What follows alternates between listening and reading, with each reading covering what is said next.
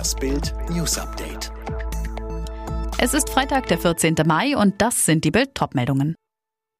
Dobrindt fordert, wer Israel-Flaggen verbrennt, soll in den Knast. Neue Corona-Vakzine schützen länger und besser. Neuer Impfrekord in Deutschland. Drohen bei offenem Hass gegen Juden in Deutschland bald echte Konsequenzen? Ein hartes Durchgreifen fordert CSU-Landesgruppenchef Alexander Dobrindt. Und zwar fordert er Gefängnisstrafen bei antisemitischen Handlungen. Dabei geht es lediglich um das konsequente Anwenden bestehender Gesetze, erklärte Dobrindt. Denn auf das Verbrennen von Flaggen stehen bis zu zwei Jahre Haft. Dieser Strafrahmen muss ausgenutzt werden, um unmissverständlich klarzumachen, Judenhass und Antisemitismus haben in Deutschland keinen Platz, so Dobrindt zu Bild. Und weiter, der Hass gegen Juden und Israel, wie er sich in Münster, Bonn oder Gelsenkirchen gezeigt hat, ist erschreckend und beschämend. Wer antisemitische Parolen skandiert oder die israelische Flagge verbrennt, muss die maximale Härte des Rechtsstaates erfahren und mit Freiheitsstrafe bestraft werden. Während der erste CureVac-Impfstoff des Tübinger Biopharmazieunternehmens voraussichtlich Ende Mai die Zulassung bekommt, wird schon an der nächsten Generation geforscht.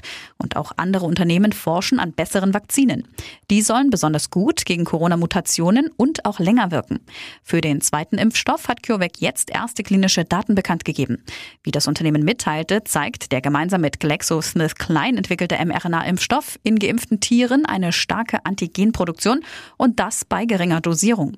Der Impfstoff scheint besonders gut gegen die dänische, britische und südafrikanische Variante von Covid-19 zu wirken.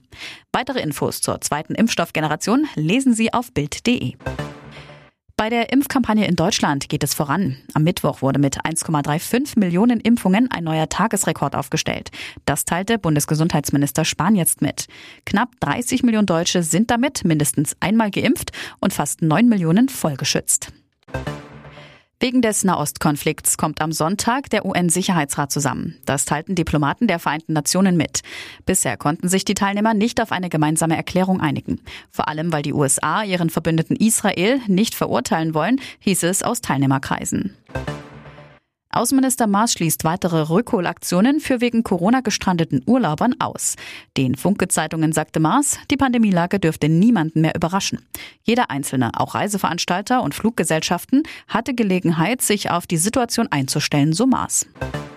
In Deutschland werden immer mehr vegetarische und vegane Lebensmittel produziert. Im vergangenen Jahr wurden laut Statistischem Bundesamt 84.000 Tonnen Fleischersatzprodukte hergestellt. Das ist ein Anstieg um mehr als ein Drittel gegenüber dem Vorjahr. Alle weiteren News und die neuesten Entwicklungen zu den Top-Themen gibt's jetzt und rund um die Uhr online auf Bild.de.